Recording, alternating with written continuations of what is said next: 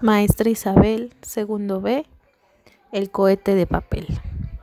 Había una vez un niño cuya mayor ilusión era tener un cohete y dispararlo hacia la luna, pero tenía tan poco dinero que no podía comprar ninguno. Un día, junto a la acera, descubrió la caja de uno de sus cohetes favoritos, pero al abrirla descubrió que solo contenía un pequeño cohete de papel averiado, resultado de un error de fábrica. El niño se apenó mucho, pero pensando que por fin tenía un cohete, comenzó a preparar un escenario para lanzarlo.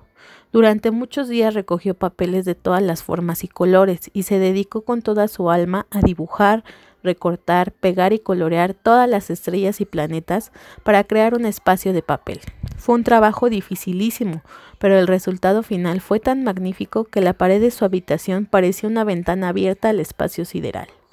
Desde entonces, el niño disfrutaba cada día jugando con su cohete de papel, hasta que un compañero visitó su habitación y al ver aquel espectacular escenario, le propuso cambiárselo por un cohete auténtico que tenía en casa.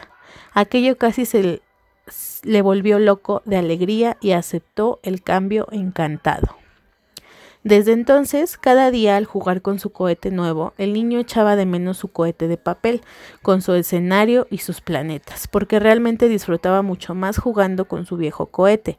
Entonces se dio cuenta de que se sentía mucho mejor cuando jugaba con aquellos juguetes que él mismo había construido con esfuerzo e ilusión. Y así aquel niño empezó a construir él mismo todos sus juguetes, y cuando creció se convirtió en el mejor juguetero del mundo. Y colorín colorado, este cuento se ha acabado.